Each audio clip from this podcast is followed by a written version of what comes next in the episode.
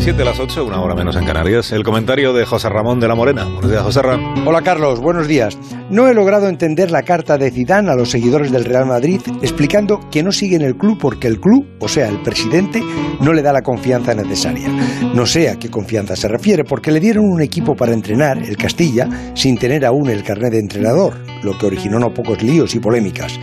Luego, cuando cesaron a Ancelotti y con el Castilla en Segunda B, le dieron el primer equipo y en la medida de lo posible todo cuanto pidió.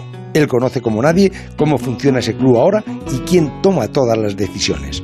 Cuando dice que en los últimos meses su relación no ha sido la ideal, es porque cuando los resultados no son buenos, porque te elimina el Alcoyano de la Copa, porque la Liga está perdida como se perdió a pesar del bajón del Atleti, y en la Champions te eliminan y no ganas nada, en un club como el Madrid se duda de todo.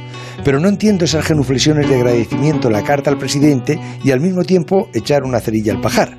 Creo que hay páginas arrancadas de esa historia por algún interés que Zidane sabrá y que hacen muy difícil entenderle ahora, precisamente ahora, cuando se va sin dar explicaciones en una rueda de prensa y firmando una carta que le han escrito, supongo que alguien cercano que le conoce y que sabe interpretar sus sentimientos.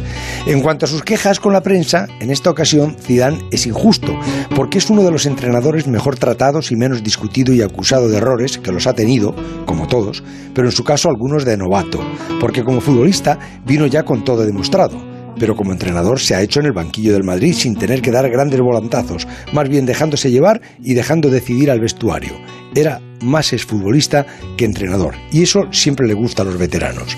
Gusta menos a los jóvenes, pero ha sido su forma de manejar ese banquillo. Y de todo eso, la prensa nunca le hizo preguntas fiscalizadoras. Y entrevistas personales no ha dado nunca en España como entrenador. Él sabe las verdaderas razones por las que se va, pero le ha arrancado las hojas de esos días a su diario para no tener que confesarlas ahora.